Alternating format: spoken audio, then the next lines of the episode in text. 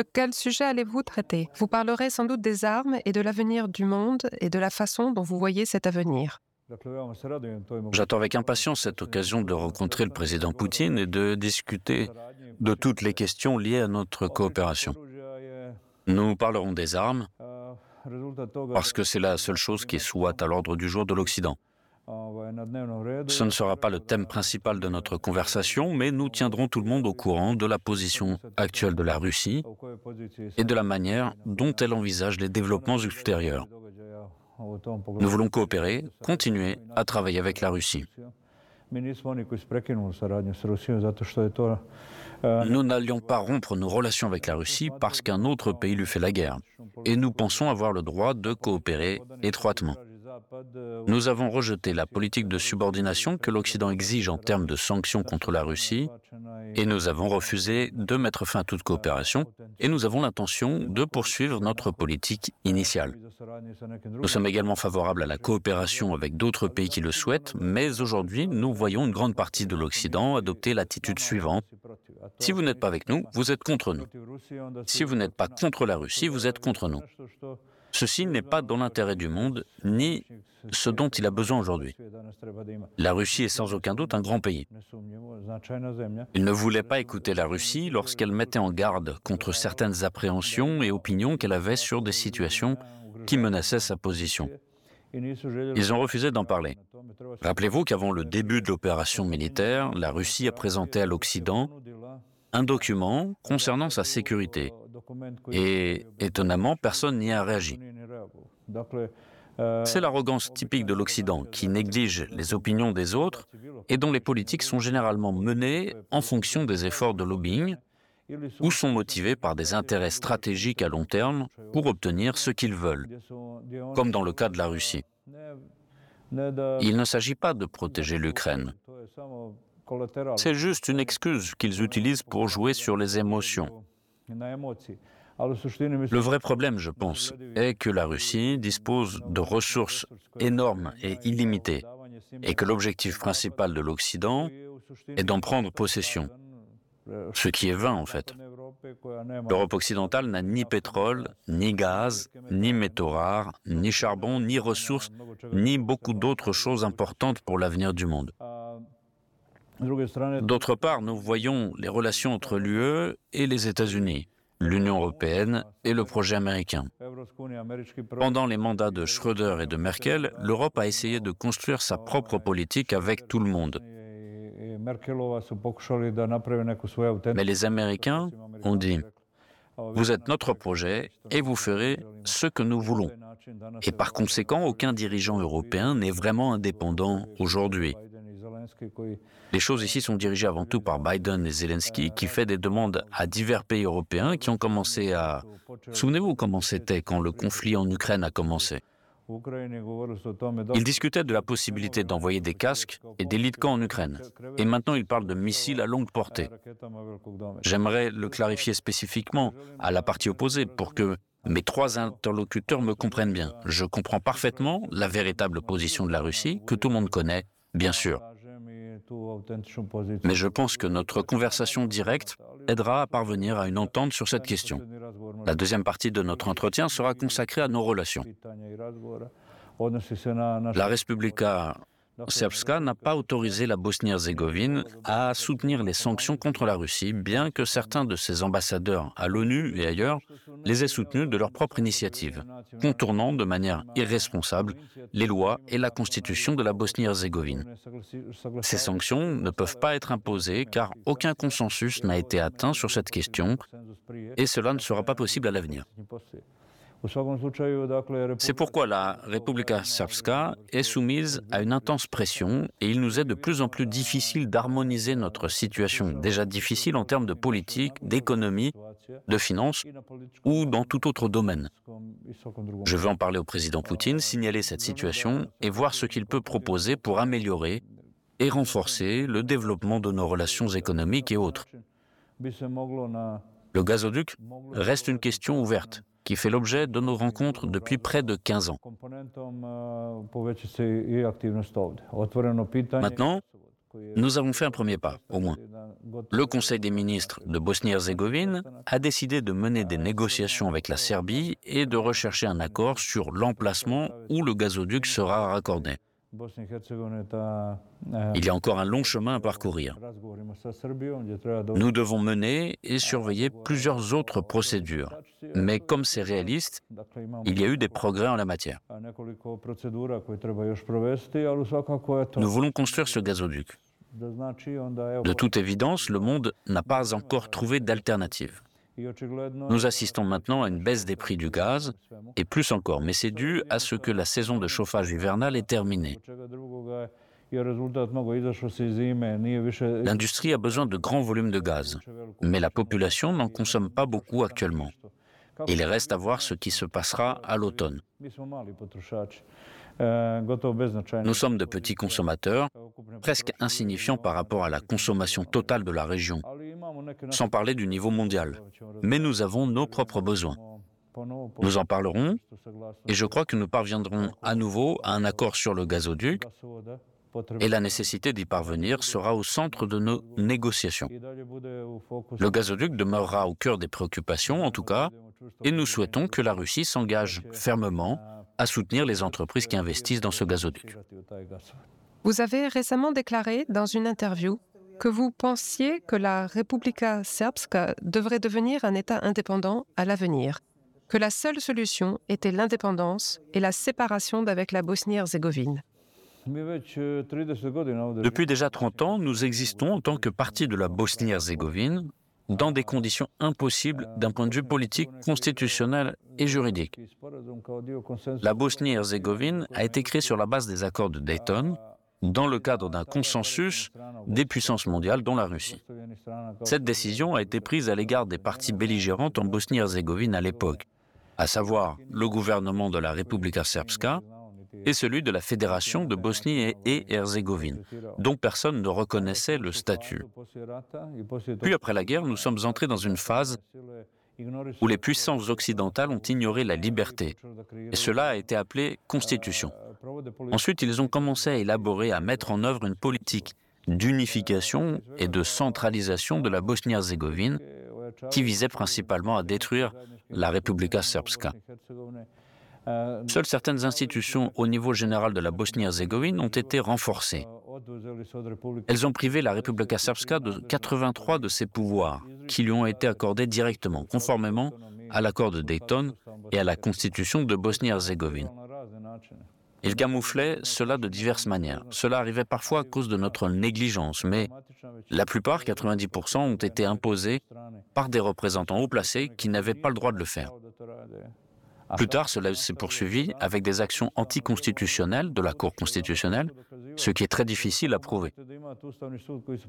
Comment une Cour constitutionnelle pourrait-elle agir à l'encontre de la Constitution? En Bosnie-Herzégovine, c'est possible.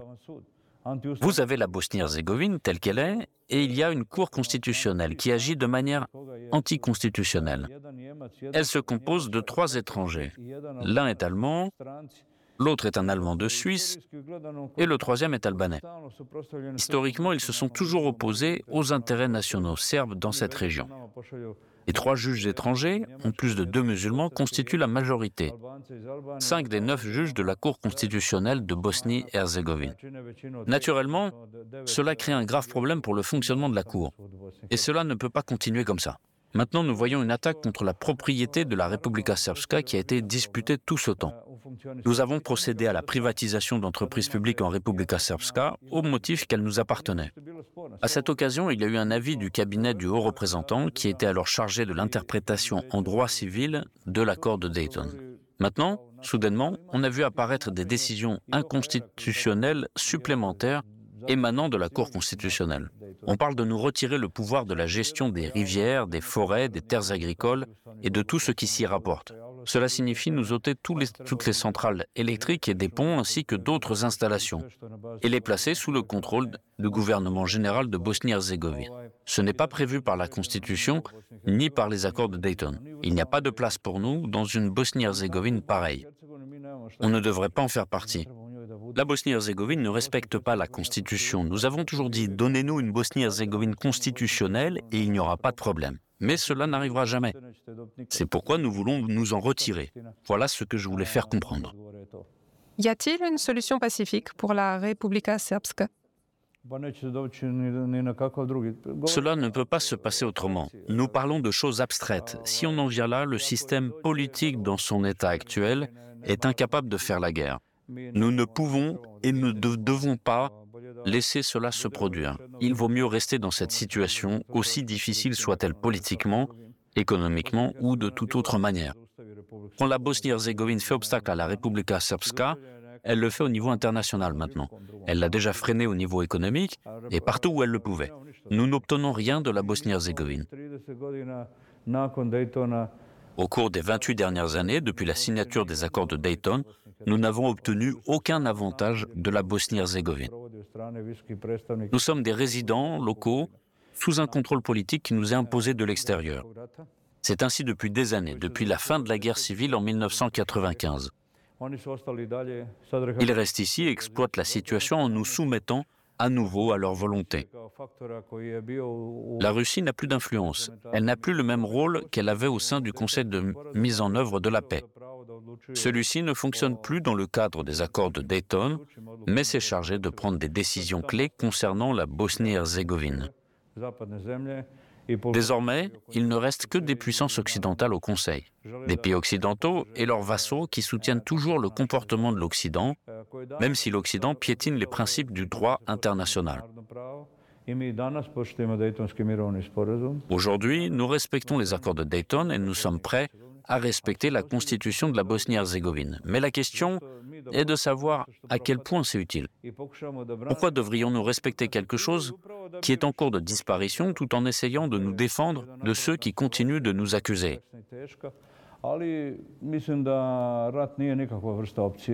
Donc c'est une situation difficile et complexe, mais je ne pense pas que la guerre soit un scénario possible. On ne se prépare pas à un tel développement. Voici la première étape. Donnez-nous une chance de vivre dans un pays avec une constitution que tout le monde respecte. Si vous ne le faites pas, un jour, nous pourrions décider que nous ne faisons plus partie de la Bosnie-Herzégovine. Soyons francs, nous y réfléchissons. Ce Schmitt, le haut représentant qui n'a même pas été nommé par le Conseil de sécurité, impose ses lois à la Fédération. S'il essaie de dicter quelque chose concernant nos actifs, alors un jour viendra, peut-être, où notre République déclarera son indépendance. Si votre propriété est enlevée, à quoi bon y rester?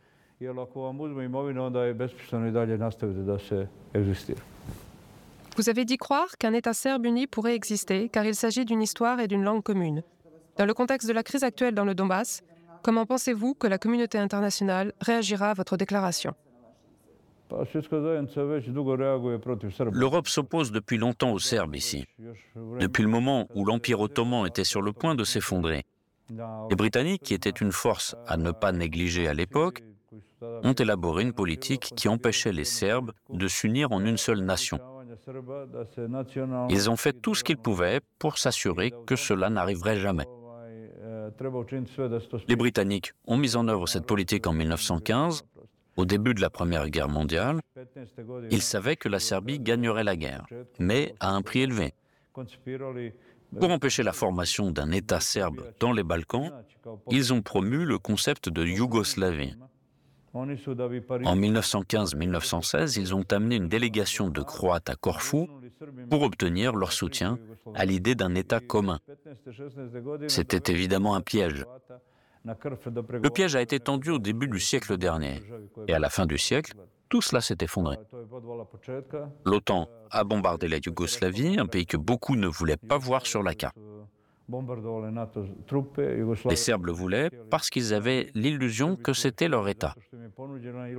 Mais en réalité, les Serbes de la Banka Luka, de Krajina, de Croatie d'ailleurs, n'avaient aucun rapport avec la Serbie. Tout était organisé par zone administrative et les gens devaient s'y adapter. Mais à un moment donné, cet arrangement a cessé de fonctionner. La Croatie a immédiatement revendiqué la région qui lui avait été donnée par les communistes, même si, historiquement, ce n'était pas leur terre. Mais aujourd'hui, c'est leur État. La même chose s'est produite avec la Bosnie-Herzégovine. Les communistes l'ont créée en tant que république socialiste à l'intérieur de ses frontières. Avant la Seconde Guerre mondiale, il n'y avait pas de Bosnie-Herzégovine ici. Il y avait des Banovines qui luttaient contre le communisme, surtout à l'ouest. Les communistes ont tracé toutes les frontières. Ils les ont imposées aux Serbes et ont dit que les Serbes devaient accepter cette nouvelle réalité. La seule réalité était que les Croates étaient autorisés à former leur propre État, contrairement aux Serbes. Pourquoi? Si les musulmans peuvent avoir leur propre pays, pourquoi les Serbes ne pourraient-ils pas faire de même? Parce qu'ils sont de leur propre pays? Pourquoi pensez-vous que la Yougoslavie s'est dissoute? Les Serbes étaient majoritaires, environ 36%. Et les autres n'arrêtaient pas de dire qu'ils ne pouvaient tolérer cette domination serbe. Comment sommes-nous censés tolérer la domination musulmane en Bosnie-Herzégovine? De quel genre de justice s'agit-il? C'est une injustice dont les Britanniques sont responsables. Et cette injustice se poursuit de diverses manières. Leurs diplomates, arrivant dans la région, ont été formés dans le cadre du même système créé à l'époque du déclin de l'Empire ottoman. C'est pourquoi nous voyons cette situation comme difficile. La volonté du peuple n'est pas prise en compte. Organisons seulement un référendum en Republika Srpska et voyons ce que les gens veulent. Y a-t-il des doutes quant à la volonté du peuple? Il n'y a aucun doute. Et c'est pour ça qu'ils ne nous laissent pas organiser un référendum. Ils accepteraient un compromis ailleurs en Occident, là où cela leur convient. Par exemple, ils ne se sont pas opposés à un référendum dans une communauté. 2,5% de la population s'est rendue aux urnes, principalement des Albanais du Nord au Kosovo. Ils ont dit que c'était un référendum légitime. Il n'y a pas de bon sens ici, ni d'explication, c'est scandaleux. En Republika Srpska, 85% des Serbes voteraient en faveur d'un État indépendant. Mais on ne nous permet pas de le faire. C'est impossible du point de vue juridique, mais cela ne signifie pas que nous devrions abandonner cette idée. Tout simplement parce que des gens assis dans des bureaux loin de nous croient que nous méritons d'être gouvernés par des forces extérieures et que nous ne méritons pas de contrôler notre propre pays. Nous ne devons pas renoncer à l'idée que nous avons le droit de le faire, car nous sommes un peuple qui a beaucoup souffert au siècle dernier à cause de ceux qui osent nous faire la leçon aujourd'hui, les Allemands par exemple. Ils ont attaqué les Serbes à deux reprises au cours de deux guerres mondiales, les tuant en masse. Les Allemands ont massacré méthodiquement la moitié de la population serbe à l'époque. La moitié des habitants de ce territoire ont été tués. Et à la fin du siècle dernier, ils sont revenus ici, cette fois-ci en tant que troupes de l'OTAN, pour bombarder notre pays. Et maintenant, ils essayent de nous imposer des décisions politiques inacceptables pour la Serbie. Ce n'est peut-être pas une bonne chose à dire aujourd'hui, mais il faut comprendre que leur politique provoque colère et mécontentement. Et c'est une honte. Nous ne cherchons pas de mettre de l'extérieur de notre pays. Nous ne contrôlons ni l'Allemagne ni l'Autriche. Et nous ne voulons pas que d'autres pays gouvernent notre territoire. Mais ils pensent pouvoir le faire parce qu'ils sont forts. L'Allemagne ne serait jamais devenue aussi forte sans le gaz et le pétrole bon marché qu'elle obtient de la Russie. On va voir ce qui leur arrivera maintenant. Je ne suis ni sarcastique ni méchant là. Je veux juste que la paix de Dieu prévale et que tous les gens puissent résoudre eux-mêmes les problèmes liés aux droits de l'homme. On a observé comment l'Occident avait essayé de nous faire peur et de nous intimider dans le but de prendre le contrôle de ces territoires, etc. Vous avez déclaré récemment que la Republika Srpska cesserait toute interaction avec l'OTAN. Qu'est-ce qui a influencé cette décision? Oui, c'est ce qu'on a fait. Nos représentants ne participent plus au travail des réunions ministérielles du Conseil de l'Atlantique Nord et de sa commission, sur aucun des aspects de la coopération. Le travail de cette commission est marqué par des abus et par une volonté de plaire principalement à ses participants musulmans et à certains États membres de l'OTAN. Notre position sur l'OTAN ne doit pas être remise en question. Pour nous, l'OTAN est l'organisation qui a bombardé notre peuple. Ils ont largué des bombes sur nous à deux reprises, tuant nos enfants et justifiant cela comme des dommages collatéraux. Le nom de code de l'opération militaire qui a emporté la vie de nos enfants était Ange de miséricorde. Tout cela nous indigne, bien entendu. Par conséquent, ceci est la seule bonne décision. Vous voyez, nous ne voulons pas faire partie de l'OTAN qui a bombardé les Serbes à deux reprises, il y a 20 ans, 30 ans. Elle a d'abord bombardé la Republika Srpska, puis la Serbie. On ne peut plus leur faire confiance après ça. D'autre part, nous ne pouvons ignorer le fait qu'ils constituent un facteur géopolitique et une force militaire. D'ailleurs, beaucoup de choses ici sont restées identiques après le lancement de la mission de maintien de la paix, Altea. On entend dire que les musulmans bosniaques incitent les forces d'Altea à prendre le contrôle du couloir. Quand on voit ce que font les forces de l'OTAN, on commence à penser que ce sont les Bosniaques qui leur donnent des ordres. Si cela est vrai, nous ne devrions pas coopérer avec eux. Nous n'avons pas du tout besoin d'être là, afin de ne pas les laisser nous dicter leurs conditions et envoyer leurs superviseurs chez nous. Je vous assure que la plupart des gens qui sont au pouvoir, ainsi que des citoyens ordinaires de la Republika Srpska, soutiennent cette décision. Dans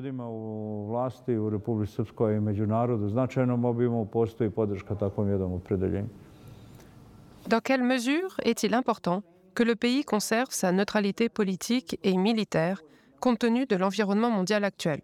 Pourquoi pensez-vous que la plupart des pays européens, même ceux qui ont toujours été neutres, ont maintenant abandonné leur neutralité? Qu'est-ce qui les a motivés? Tout d'abord, les États-Unis ont mis en place un système de gouvernance qui s'est répandu largement dans cette région à tous les niveaux, dans tous les secteurs de la vie, de l'enseignement à la finance. Si vous ne vous inscrivez pas dans les politiques qu'ils poursuivent, ils brisent les chaînes et réduisent leur financement. Puis, ils vous mettent dans une position où vous allez avoir des problèmes. Les banques commerciales sont contrôlées par le Trésor américain qui supervise toutes les transactions financières qu'elles effectuent. Chaque paiement étranger, d'où qu'il vienne, doit désormais être traité via le compte dit correspondant d'une banque commerciale. Et ce sont principalement des banques américaines ou occidentales. Et elles peuvent bloquer des actifs ou bloquer des transactions. Cela a un effet direct sur l'économie, menaçant de déstabiliser de nombreux pays. Les gens voient qu'il se passe quelque chose dans le monde qui dépasse leur entendement et choisissent de suspendre leurs opérations commerciales. Ils espèrent qu'un jour, les choses reviendront à la normale comme avant. Aujourd'hui, on se retrouve dans une situation différente, une situation troublée, où nous sommes constamment aux prises avec un problème. C'est un défi. On dirait que nous sommes soit en conflit avec les Américains, soit avec Bruxelles maintenant. Nous défendons donc notre position constitutionnelle qui est mise à mal par les Américains, les Britanniques et les gens de Bruxelles. Ils le font en parlant de choses abstraites qui sont censées se produire dans 100 ans. Nous voyons cela comme une tentative de nous enlever notre indépendance, de nous priver de notre souveraineté. Prenez mon cas par exemple. Les Américains m'ont mis sur une sorte de liste noire parce que je ne respecte prétendument pas les accords de Dayton. Permettez-moi de vous dire une chose. Je suis la seule personne en Bosnie-Herzégovine qui se bat encore pour les accords de Dayton. Mais je suppose que cela ne leur suffisait pas, car ils ont lancé des accusations de corruption, arguant que j'en aurais profité d'une manière ou d'une autre. Ensuite, ils ont dit qu'ils avaient gelé mes avoirs, ce qui est ridicule. Mais je suppose qu'ils peuvent être assez puissants et cyniques pour geler les avoirs et les comptes bancaires de Milorad Dodik aux États-Unis. En réalité, je n'ai aucun compte ou actif à geler. Pour coopérer avec eux, il faut être vraiment conforme. Certaines personnes peuvent s'en sortir même si elles ne comprennent pas à quoi elles sont confrontées. Mais elles continuent d'avancer, tandis que d'autres n'osent même pas bouger. Et c'est ainsi que des nations entières périssent. Ces peuples perdent peu à peu l'identité et l'indépendance d'un État-nation, ainsi que toute responsabilité. Mais il s'agit là d'une tentative grossière de micro-gestion de la situation. Je ne veux manquer de respect à personne, les États-Unis sont vraiment forts, c'est ainsi. C'est sans aucun doute l'une des plus grandes puissances militaires du monde. C'est de notoriété publique. Mais en même temps, j'ai lu récemment que la dette nationale américaine dépassait maintenant 30 000 milliards de dollars. Je ne sais pas exactement, mais je pense que c'est environ 30 à 40% plus élevé que le PIB américain. Il y a des raisons pour lesquelles cela se produit. Si je me souviens bien, et vous pouvez le vérifier, sous la présidence d'Obama, son administration a fait face au même problème. À l'époque, il s'agissait juste de 17 000 milliards de dollars. Aujourd'hui, Ça en fait plus de 32 000 milliards. Et il ne s'est pas passé autant de temps. Cela en dit long sur l'évolution de la situation de la dette américaine. Naturellement, les Américains essayent maintenant d'extraire des ressources des autres pays à travers le monde afin de compenser leurs déficits et de conserver leur mode de vie. Ils ne s'en cachent même pas. Je ne comprends pas pourquoi ils le font en Bosnie-Herzégovine en particulier. C'est peut-être pour faire plaisir à certains empires musulmans du monde entier qui prétendent vouloir protéger les musulmans de Bosnie-Herzégovine. La seule chose qui donnerait vrai à propos de cette situation serait de dire que cela n'a aucun sens. Les Serbes étaient du côté des vainqueurs dans la Première et dans la Seconde Guerre mondiale, tout comme les Américains. Mais vous n'en entendez pas parler, comme souvent aujourd'hui. Ce fait ne compte que pour les historiens et n'a aucun effet pratique sur la politique américaine actuelle. Pour nous, cela signifie encore plus que cela. C'est un acte d'irrespect, de malhonnêteté. Je ne pense pas qu'il soit nécessaire de l'expliquer. Je pense qu'à l'avenir, les choses deviendront encore plus compliquées. Le monde d'aujourd'hui est un désordre complet. Pourtant, je crois que dans un an ou deux, la situation se stabilisera et que les puissances mondiales importantes seront la Russie, la Chine et les États-Unis. Je ne sais pas ce qu'il adviendra de l'Union européenne, mais dans tous les cas, il doit y avoir un équilibre pour que le monde reste stable et se développe durablement.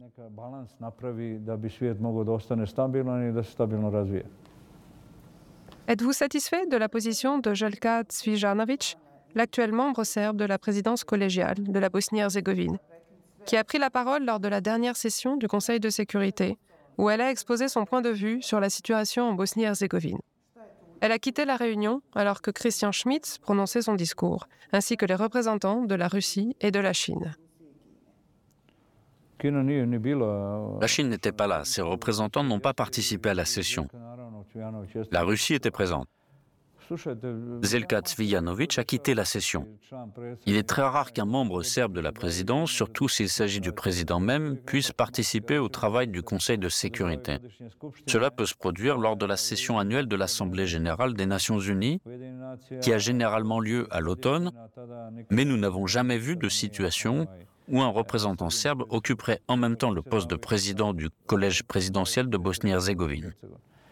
Ça a été une occasion unique pour Selka Cvijanovic d'exprimer sa position. Le Collège présidentiel de Bosnie-Herzégovine est un organe qui se compose de trois membres et qui participe collectivement à la prise de décision. Un seul membre du Collège présidentiel fait partie de la présidence.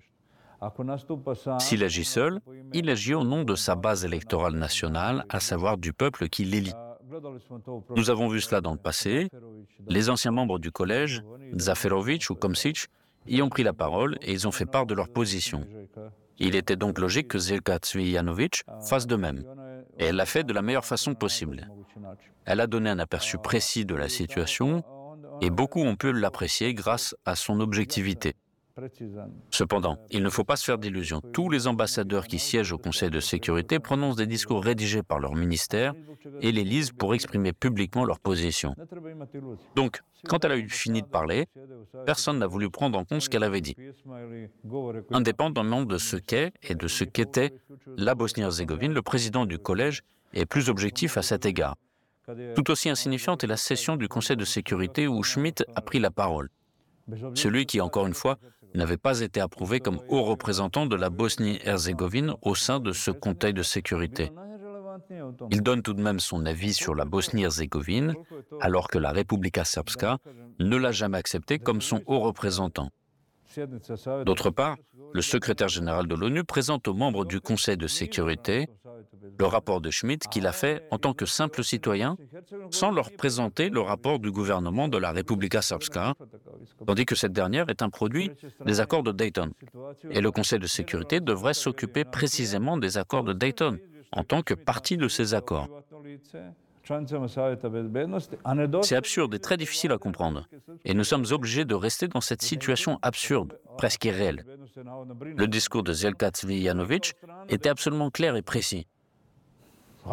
Même les musulmans n'ont pas remis en question beaucoup de ce qu'elle a dit, sauf son droit d'exprimer sa position, ses opinions, en dehors du collège présidentiel. Mais c'est quelque chose qu'ils ont fait eux-mêmes aussi. On verra comment ils agiront à l'avenir. Tout cela montre en fait que la Bosnie-Herzégovine est une cause perdue. Pourquoi est-ce si difficile pour eux de l'entendre, si c'est un fait Il faut se rendre compte de quoi il s'agit. Il s'agit de l'avenir. Ils disent ⁇ Travaillons pour l'avenir ⁇ Excusez-moi, mais que pensez-vous que je fasse? Je travaille pour l'avenir, moi. Mais comment travailler? Et dans quel cadre? S'ils n'ont pas d'avenir. Quel est cet avenir? Où allons-nous? Dans quelle direction? En Bosnie-Herzégovine, il n'y a pas de consensus fondamental sur la manière dont cela devrait se passer, considérant que la voie de l'Union européenne est perdue. Cela avait fait l'objet d'un consensus pendant des décennies, depuis 20 ans, depuis l'émergence de cette idée. La seule idée qu'on avait était d'adhérer à l'Union européenne. Ils ont tout fait pour dévaloriser cette voie unique. Aujourd'hui, tous ceux d'entre nous qui disaient de bonnes choses sur l'UE sont de moins en moins convaincus que ce soit possible. L'Union européenne bloque l'argent pour discipliner la Republika Srpska et lui montrer sa place, au lieu de nous écouter. Il menace de bloquer notre argent. Eh bien, allez-y, bloquez-le. À ce moment-là, on se trouve dans une situation où il nous montre à quel point ce système est horrible. Et puis je m'en occupe depuis quelque temps. Je suis quelqu'un qui pensait que si vous approuvez la construction d'une autoroute, ou d'une partie d'autoroute, alors vous devriez être intéressé à moi et à notre coopération. Pourtant, en même temps, vous récupérez l'argent avec les intérêts. Il s'avère que pour construire une autoroute, nous devons être reconnaissants au point d'humilier notre propre dignité humaine, de nous renier en tant que nation, de gâcher notre avenir en adoptant le système stupide d'enseignement de Bologne qui va détruire notre système qui a fait ses preuves depuis longtemps. Je me demande s'il y a des idées sur le territoire de l'ex-Yougoslavie sur lesquelles il y a un consensus quant à ce qu'il y avait de bien en Yougoslavie. Je dirais que le système de l'enseignement était très bon. Tout cela a été détruit selon les exigences de l'Occident. Aujourd'hui, nous avons un niveau d'enseignement très discutable en conséquence de leur système. Et si vous ne l'adoptez pas, vous vous voyez refuser l'accès au FMI, à la Banque mondiale, à la Banque européenne pour la reconstruction et le développement, aux fondations européennes, etc. Et c'est ça qu'ils font maintenant. Merci.